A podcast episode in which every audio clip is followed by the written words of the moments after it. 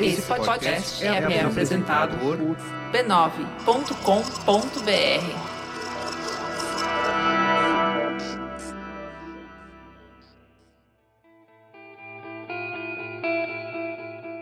O corpo de Malcolm X ficou quatro dias exposto na funerária Unity, no Harley. Durante esses dias, mais de 30 mil pessoas tinham ido prestar uma última homenagem. Betty, a esposa de Malcolm, tinha falado com mais de 10 igrejas do Harlem em busca de um lugar onde pudesse realizar um velório decente. Todas elas negaram com medo de mais algum episódio de violência. Mesmo depois da morte, Malcolm X não tinha o seu lugar. No fim, uma igreja no oeste do bairro cedeu seu auditório para que Malcolm tivesse uma despedida digna. Pouquíssimas lideranças negras apareceram ao funeral, talvez temendo a iminente violência ou para manter a distância da figura controversa que foi Malcolm X. Nos jornais e TV, a mensagem geral era que Malcolm morreu pelo próprio ódio que pregou.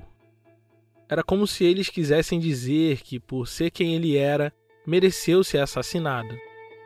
Inevitavelmente, Martin Luther King foi perguntado sobre a morte de Malcolm e deu a resposta que se esperava de um homem como ele. Foi respeitoso com a trajetória de Malcolm, reconheceu sua inquestionável liderança e influência na comunidade negra, mas abraçou sem muitas críticas o discurso mais fácil.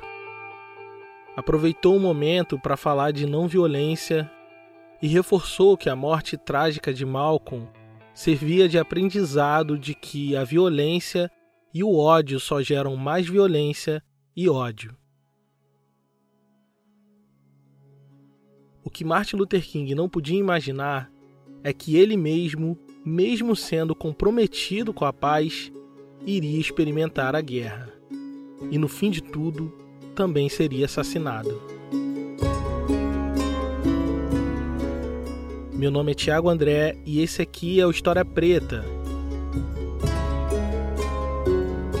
Você está ouvindo Malcolm e Martin. Episódio 7 Terra Prometida. Se a gente olhar friamente para a vida pública de Martin Luther King, logo vai perceber que ele trilhou um caminho vencedor.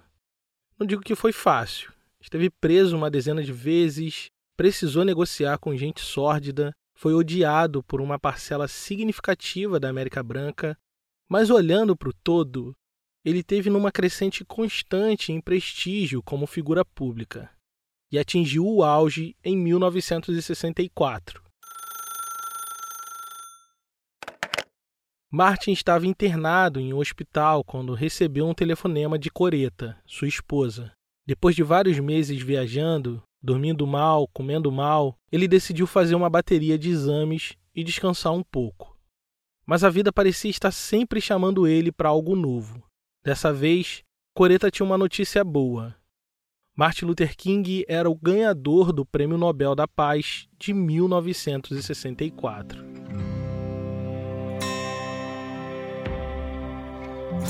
Martin sabia que estava indicado, mas no calor de tantos acontecimentos no movimento pelos direitos civis, ele não se ocupou em pensar a respeito de prêmios e condecorações. Mas aquele prêmio era de suma importância para sua militância. Era o reconhecimento de uma luta coletiva de décadas, que se materializava em um rosto, um líder. Mas não só isso. O Nobel da Paz pôs Martin Luther King na inédita posição de liderança negra global, lugar para qual Malcolm X estava caminhando antes de ser assassinado. Até esse momento, Martin Luther King tinha uma certa resistência de posicionar sua luta para além das fronteiras dos Estados Unidos acreditava piamente que o movimento pelos direitos civis era apenas um problema interno, que os Estados Unidos precisavam resolver internamente. No seu último ano de vida, Malcolm X tentou convencer lideranças como Martin Luther King que a luta dos negros nas Américas era mais do que direitos civis, era sobre direitos humanos. E uma crise de direitos humanos se resolve com o apoio da comunidade internacional. Malcolm queria denunciar os Estados Unidos na ONU e em tribunais internacionais, mas faltava a ele o prestígio que sobrava em Martin Luther King. Prestígio que se tornou internacional com o Prêmio Nobel da Paz. Depois do anúncio do prêmio, Martin Luther King se recolheu para uma ilha quase deserta chamada Bimini, que fica nas Bahamas. Há anos vinha planejando férias, e um amigo querido, militante pelos direitos civis, lhe concedeu a casa para que ele pudesse esfriar a cabeça e escrever o seu discurso para a cerimônia do Nobel na Noruega. Aquela paz foi interrompida quando helicópteros começaram a pousar na ilha repórteres dos mais diversos veículos de imprensa tinham acabado de descobrir o seu paradeiro e precisavam colher suas declarações sobre os últimos acontecimentos. Na ilha não tinha TV, telefone, nem nada que pudesse ligar seus moradores ao mundo externo.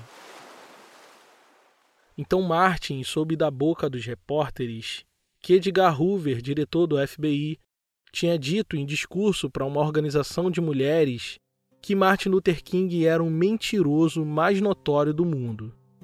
Essa declaração virou manchete em todos os jornais do país.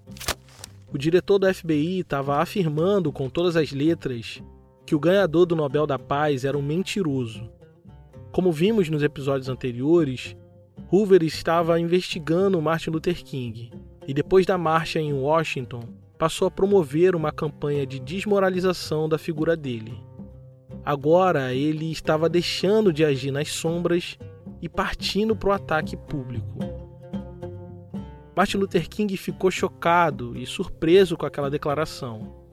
Não entendia os motivos de ser atacado de maneira tão dura como aquela, mas não ficou na defensiva. Resolveu atacar de volta.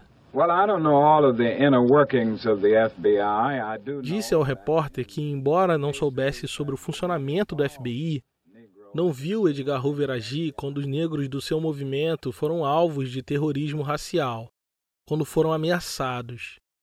Nenhuma prisão foi feita quando quatro meninas foram mortas na explosão de bombas em igrejas negras. Em todos esses momentos, Edgar Hoover não tinha se manifestado publicamente. A crítica de Martin Luther King ao FBI ganhou as páginas dos jornais e se transformou em um conflito midiático. Em todo esse tempo, Luther King sempre rebateu críticas de maneira muito polida, sempre se esquivando dos conflitos. Mas com Edgar Hoover, a coisa foi diferente. Hoover era tão conhecido quanto King naquele momento. Ele era um notório representante da América Branca, o defensor do estilo de vida americano. Abrir conflito contra ele era abrir um conflito simbólico contra os Estados Unidos. Martin Luther King amava os Estados Unidos e se sentia parte daquela nação. Por isso sempre distanciou seu movimento de polêmicas anti-americanas. Mas não conseguiu dessa vez. Viu sua popularidade cair vertiginosamente diante de ataques levianos de parte da imprensa branca.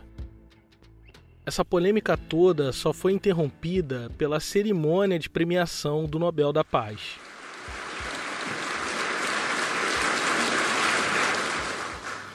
I have the great honor on behalf of the Nobel Committee. Das mãos do representante do comitê do Prêmio Nobel, Martin recebeu a insígnia de condecoração diante da comunidade internacional.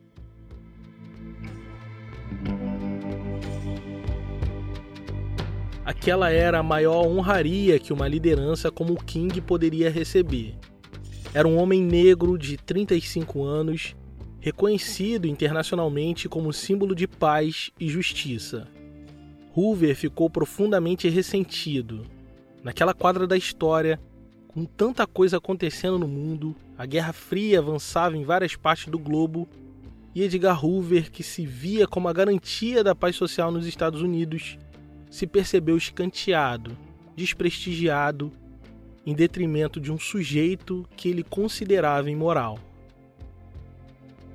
Hoover e seu número 2, Bill Sullivan, estavam frustrados. tinham passado os últimos meses espionando Martin Luther King em busca de algum flagrante sexual. O complicado esquema envolveu dezenas de agentes que viajaram o país plantando escutas, microfones e câmeras nos quartos que Luther King ficava hospedado. Segundo consta nos documentos de espionagem do FBI, Martin Luther King tinha um caso extraconjugal. Durante meses usou técnicas de contra-inteligência para ruir a reputação de Martin. Enviou cartas anônimas para lideranças cristãs imprensa e amigos próximos a ele.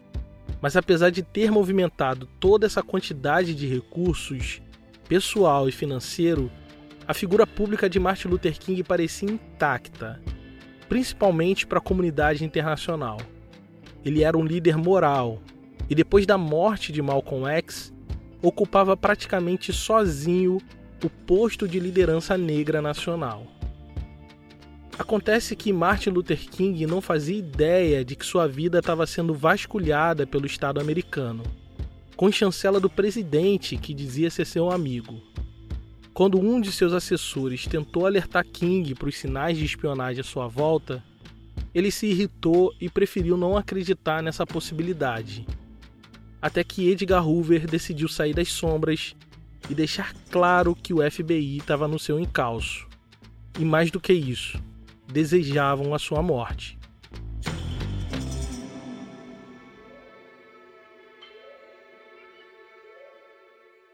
Bill Sullivan, chefe da inteligência interna do FBI, tinha horas e horas de gravação comprometedoras da vida sexual de King. Convocou seus técnicos para preparar uma fita única, com um compilado de gravações em áudio com supostas atividades sexuais de Luther King.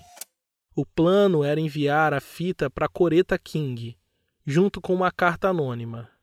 Uma carta realmente cruel, que começava assim: King, em vista do seu comportamento pessoal anormal e de baixo grau, não vou designar seu nome com um senhor, ou um reverendo, ou um doutor. Seu sobrenome lembra apenas um tipo de rei, como o rei Henrique VIII e seus atos de adultério e conduta imoral inferior à de uma besta. O autor anônimo se apresentava como se fosse uma pessoa negra, um membro do movimento que estava decepcionado e que agora estava disposto a revelar ao mundo quem era o verdadeiro Martin Luther King. Você foi gravado. Todos os seus atos adúlteros, suas orgias sexuais do passado. Essa é apenas uma pequena amostra seus diplomas honorários, seu prêmio Nobel, que farsa terrível, e outros prêmios não salvarão. King, você acabou. Em uma das peças mais grotescas produzidas ilegalmente pela FBI, a carta termina com uma sugestão chocante para Martin Luther King. Só resta uma coisa para você fazer. Você sabe que é isso. Você tem apenas 34 dias para fazer isso há apenas uma saída para você. É melhor você tomá-la antes que esse seu eu imundo e anormal, fraudulento, seja exposto à nação. Coretta King, esposa de Martin, leu aquilo tudo com atenção e ligou para os assessores de Martin e disse: Olha, acabei de receber uma carta anônima que acusa o meu marido de adultério e para que não revele isso ao público, ele sugere que Martin Luther King tire sua própria vida. Agora eles não tinham dúvidas de que Martin tinha um alvo nas costas.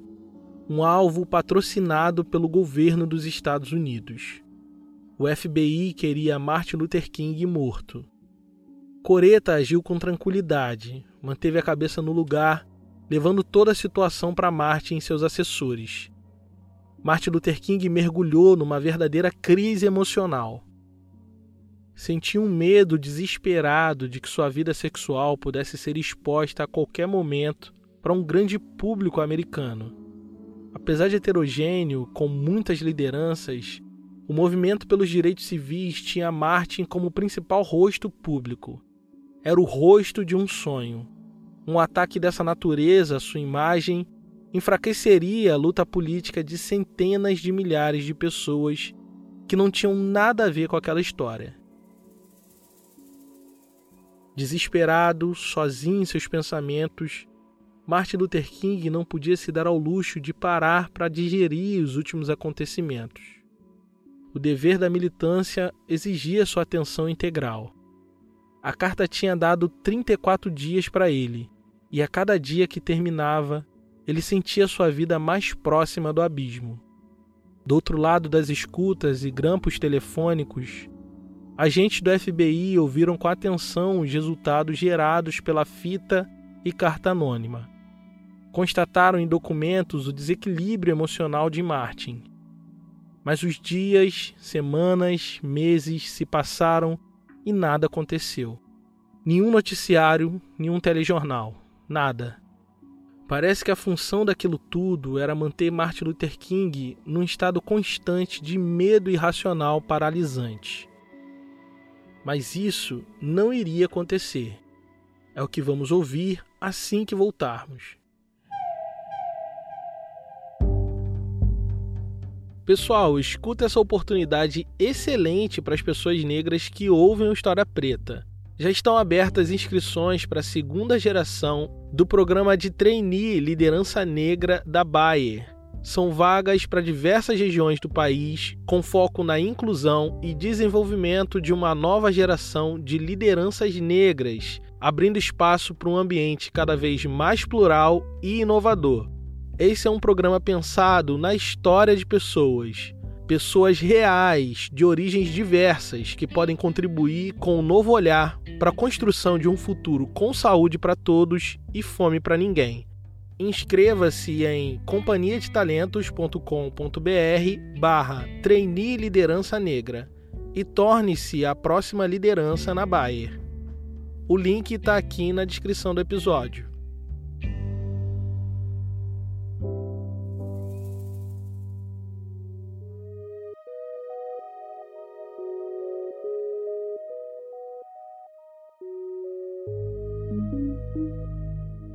Martin Luther King continuou trabalhando pela causa. Mesmo depois da morte de Kennedy, ele buscou estreitar laços com seu sucessor, Lyndon Johnson. Sabia que o avanço das pautas raciais dependia dessa mediação dele com o presidente. Em 1964, eles conseguiram sancionar a Lei dos Direitos Civis, que acabava de vez com a segregação racial em todos os estados do país. No ano seguinte, em 1965, conseguiram mais uma vitória importante. O presidente Lyndon Johnson sancionou a Lei dos Direitos de Voto, que acabava de vez com as práticas eleitorais que impediam a comunidade negra de votar e ser votada nos estados do Sul. A missão finalmente estava cumprida. Foi isso que moveu Martin de sua igreja para a militância seu horizonte era o fim da segregação e a conquista de plenos direitos civis para a comunidade negra. Depois de quase uma década de uma luta que começou nos ônibus de Montgomery, finalmente a comunidade negra tinha conquistado plenos direitos civis.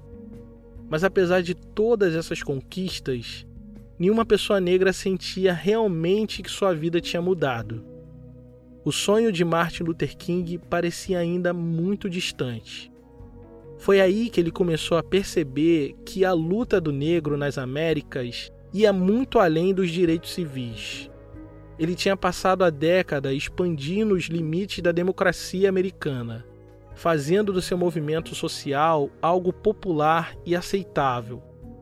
Mas nessa quadra da história, ele amadurece a percepção de que precisava ir além e promover mudanças estruturais nos Estados Unidos.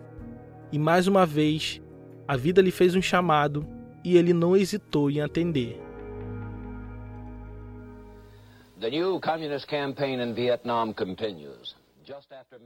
Os Estados Unidos entraram de vez na Guerra do Vietnã. Enviou mais de 500 mil homens, mobilizando todo o seu aparato bélico contra uma pequena nação do Sudeste Asiático. Aqueles ainda eram anos de Guerra Fria, e os Estados Unidos continuavam a despejar quantidades massivas de dinheiro na disputa do domínio geopolítico com a União Soviética, Em várias partes do globo, eles financiaram, promoveram e apoiaram grupos armados com o pretexto de barrar o avanço comunista. O Vietnã, naquele momento, estava dividido em Vietnã do Norte, que era comunista, Vietnã do Sul, que era financiado e apoiado pelos Estados Unidos. O medo de Lyndon Johnson era que o território do Vietnã fosse unificado sob o governo comunista e gerasse uma reação em cadeia, transformando a Indochina, Filipinas e até o Japão em território comunista. Martin Luther King gozava de uma boa relação com o presidente Lyndon Johnson, que até certo ponto lhe dava alguma proteção em relação aos vazamentos de informação do FBI. Mas essa boa relação chegou ao fim a partir do dia que Martin Luther King declarou publicamente ser contra a guerra do Vietnã.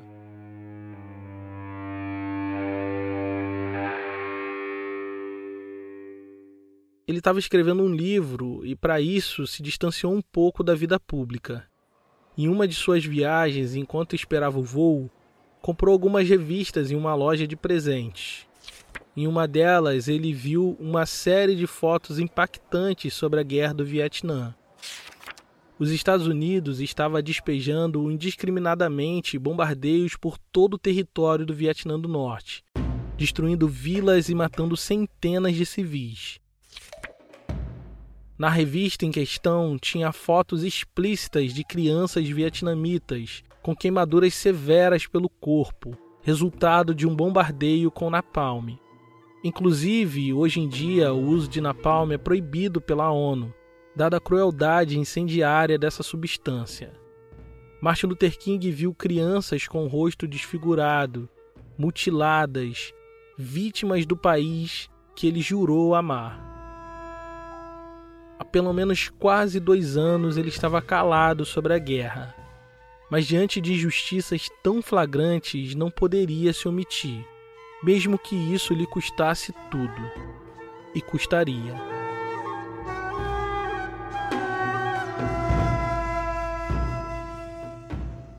Em 4 de abril de 1967, em discurso, Martin Luther King se pôs explicitamente contra os interesses dos Estados Unidos e denunciou os crimes de guerra no Vietnã. I come to this magnificent house of worship tonight because my conscience leaves me no other choice. Venho a esta magnífica casa de culto essa noite porque minha consciência não me deixa outra escolha chega o um momento em que o silêncio é traição. E esse momento chegou para nós em relação ao Vietnã. Durante 53 minutos, Martin Luther King fez duras críticas à administração de Lyndon Johnson, acusando os Estados Unidos de promover o massacre de sua juventude pobre, negra e branca. Chamou atenção para a ironia cruel que era assistir jovens negros e brancos matando e morrendo unidos por uma nação que não conseguiu colocá-los juntos nas mesmas escolas, sentados nos mesmos lugares nos ônibus. O esforço de guerra, a quantidade de dinheiro gasto para bombardear inocentes do outro lado do mundo, era muito maior do que os gastos contra a pobreza extrema que assolava a população negra dentro do país. Martin Luther King se deu conta de que não havia justiça plena para a comunidade negra na democracia americana e estava disposto a lutar contra isso. Mas sua posição foi mal compreendida. Foi acusado de usar a influência para incitar o ódio contra os Estados Unidos, seu próprio país. A imprensa, que tanto aplaudiu, agora se voltava contra ele afirmando que era um traidor dos interesses da nação.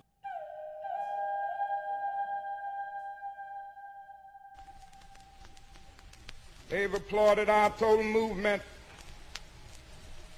They've applauded me. Eles aplaudiram nosso movimento, eles me aplaudiram. América e a maior parte dos jornais me aplaudiram em Montgomery quando eu estava diante de milhares de negros prontos para o motim, quando explodiram uma bomba na minha casa e eu disse que não podíamos fazer aquilo. Me aplaudiram quando decidimos não violentamente nos sentar nos balcões segregados. Eles nos aplaudiram quando aceitamos apanhar sem retaliação. Nos elogiaram em Albany e Birmingham, em Selma, no Alabama. Oh, a imprensa era tão nobre em seus aplausos e elogios quando eu dizia para não ser violento com Bull Connor, quando eu dizia para não ser violento com Jim Clark. Há algo muito inconsistente na nação e na imprensa que elogia quando você diz ser não violento com Jim Clark, um chefe de polícia, mas dizem dane-se quando você defende a não violência contra crianças vietnamitas. Há algo de errado com essa imprensa. There's something wrong with that press.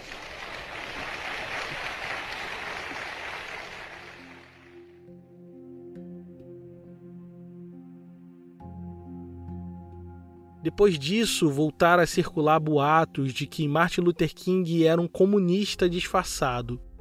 Sua posição contra a guerra do Vietnã, na verdade, era uma defesa da União Soviética e o avanço comunista no Sudoeste Asiático.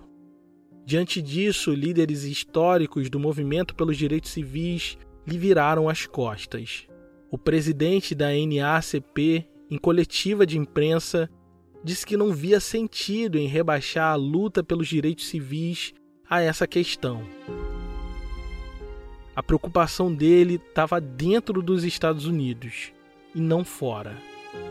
Martin Luther King deu uma resposta dura a essas lideranças negras resposta incomum para o seu estilo de comunicação. Disse que alguns líderes negros estavam mais preocupados em ser convidados para encontros na Casa Branca do que ser convidado pelos apelos da justiça aos oprimidos. Pela primeira vez, ele não era uma unanimidade. Estava nadando contra a maré, com pouquíssimo apoio e isso fez dele um homem vulnerável. O presidente Lyndon Johnson passou a identificar Martin Luther King como um elemento perigoso à ordem nacional e ao seu governo.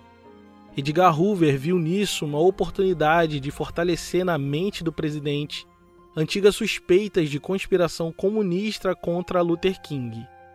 A estratégia básica utilizada no FBI consistia em espionagem permanente de lideranças e movimentos negros considerados dissidentes. Mas não era espionagem pela espionagem.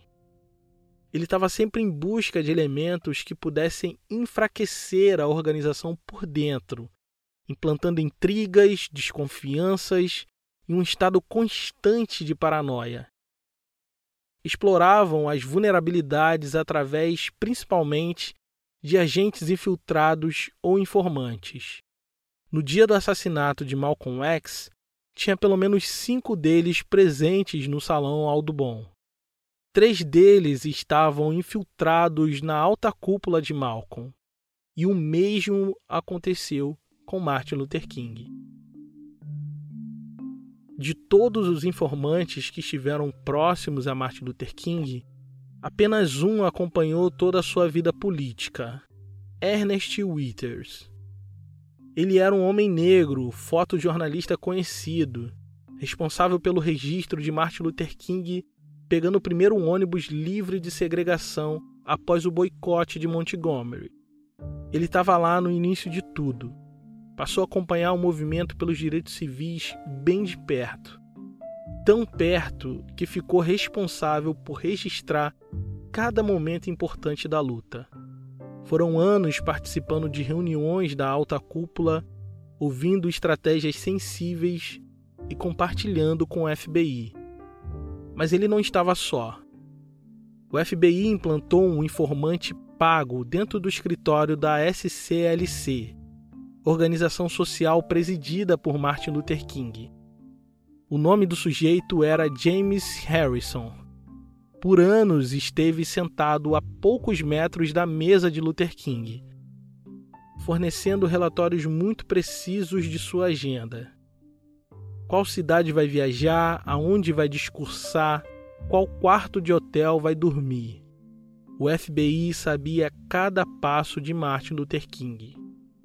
Em 1968, Martin estava organizando uma nova marcha, a Marcha dos Pobres até Washington. Ele iria reunir os pobres e despossuídos da nação para reivindicar a atenção e reparação do governo federal. Para ele era inadmissível que os Estados Unidos estivesse prosperando como a nação mais rica do mundo capitalista, mas que era incapaz de tirar dos seus cidadãos da extrema pobreza. Era inadmissível que Lyndon Johnson estivesse gastando bilhões de dólares bombardeando crianças do outro lado do mundo, enquanto comunidades inteiras passavam fome em Washington. O FBI ficou profundamente alarmado com isso. Anos antes, eles viram o que Martin era capaz de fazer. Temiam que aquilo virasse um motim, um conflito generalizado no coração da nação. A imagem pública de Martin Luther King entre os brancos estava muito prejudicada. Transitava com poucos aliados e o presidente considerava ele um inimigo do Estado. Esse era o momento perfeito para o FBI lançar sua ofensiva mais ousada e acabar de vez com Luther King. Um documento datado do dia 12 de março de 68, Bill Sullivan, número 2 do FBI, começou a expandir o dossiê de espionagem do Martin Luther King.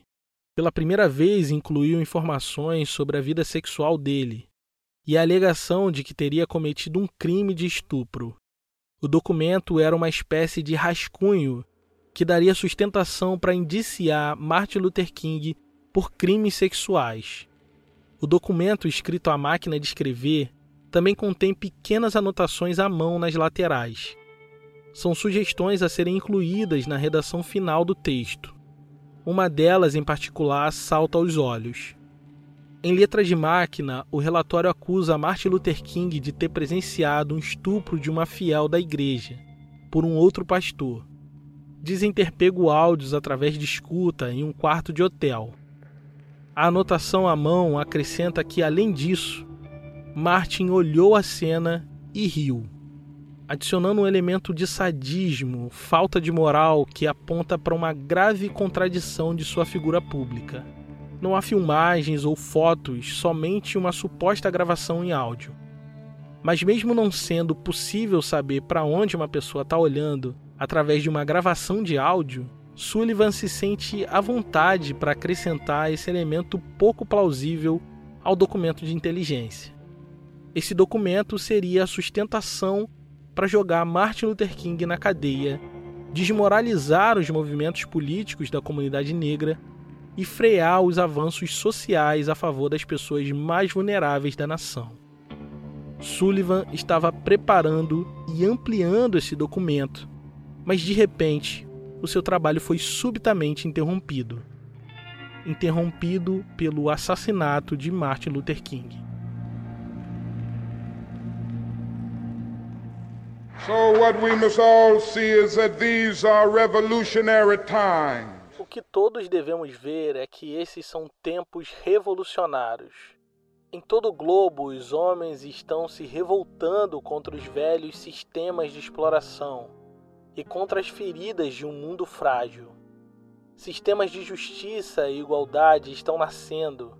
As pessoas descamisadas e descalças da terra estão se levantando como nunca antes.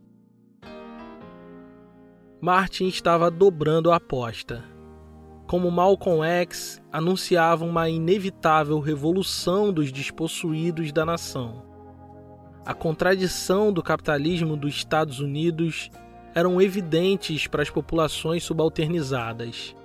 A nação mais rica da Terra não era capaz de erradicar a pobreza e promover a justiça racial e econômica para os seus cidadãos. Em março daquele ano, ele viajou para Memphis, a fim de organizar uma marcha para apoiar trabalhadores do saneamento, que estavam em greve desde fevereiro, quando dois garis foram esmagados por um caminhão de lixo com defeito. Eles reivindicavam melhores condições de trabalho, melhores salários e dignidade. Martin Luther King juntou esforços com eles e pôs 3 mil pessoas nas ruas de Memphis. Milhares de homens negros carregando um cartaz pendurado no pescoço que dizia: Eu sou um homem. Era um grito desesperado pelo reconhecimento de sua humanidade.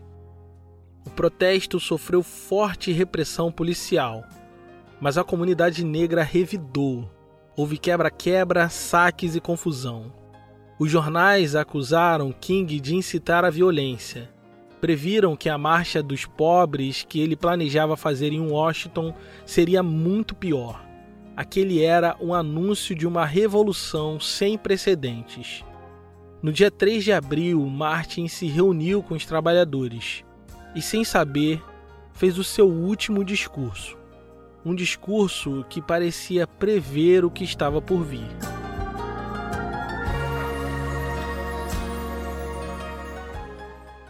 Qualquer pessoa, gostaria de viver uma vida longa.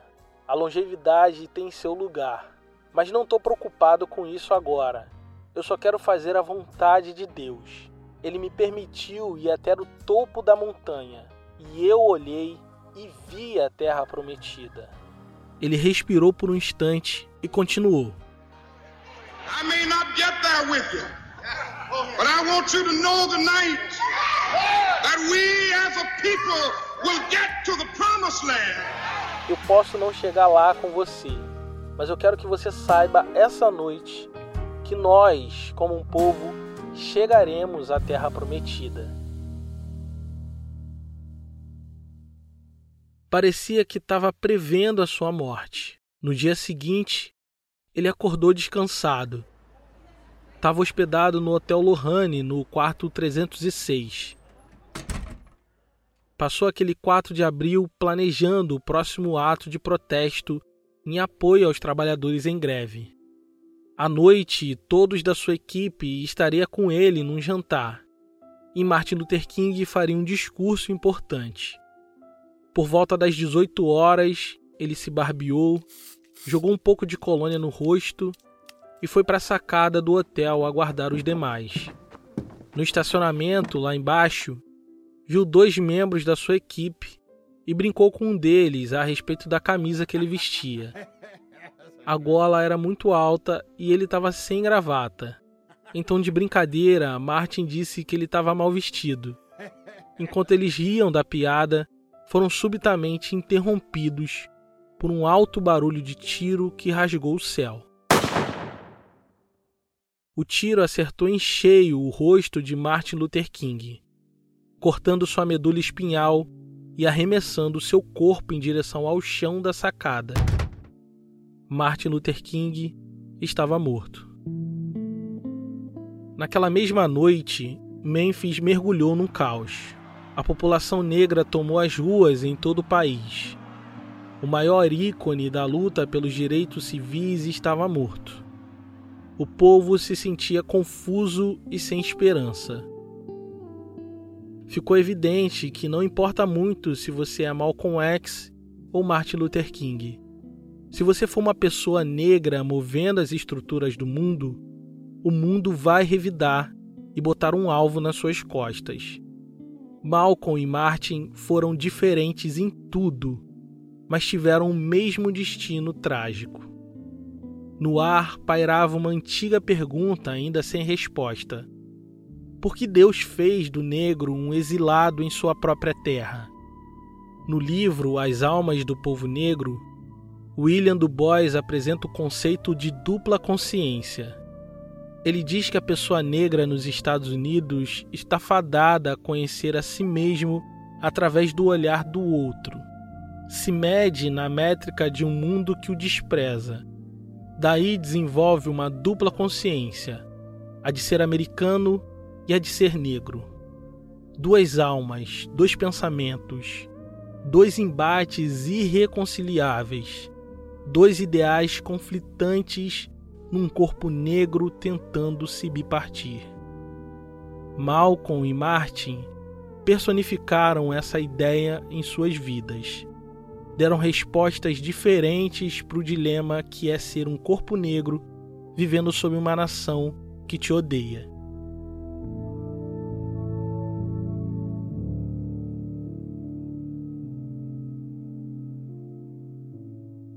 A visão revolucionária de Malcolm atingia exatamente esse ponto. O ódio branco produziu o alto ódio negro.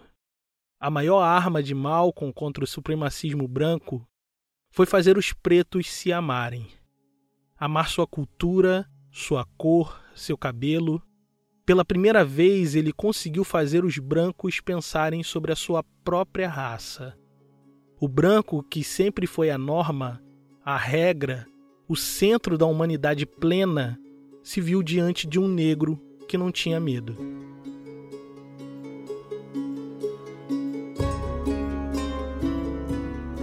Martin, por sua vez, era um homem de futuro, que implantou no coração de toda a gente negra o desejo ardente de lutar. Desafiou a ordem hegemônica e mostrou que a organização coletiva move estruturas de poder supostamente consolidadas. Há muito a comunidade negra tinha perdido a capacidade de sonhar. E Martin Luther King foi capaz de reacender a esperança no futuro. Nos sonhos de Martin, o futuro existe e nós estamos nele. Talvez seja daí a inquietação permanente de ambos. O esforço constante o desejo irreparável de tentar mudar o mundo também é o desejo de mudar a si mesmo. Talvez seja essa a nossa terra prometida.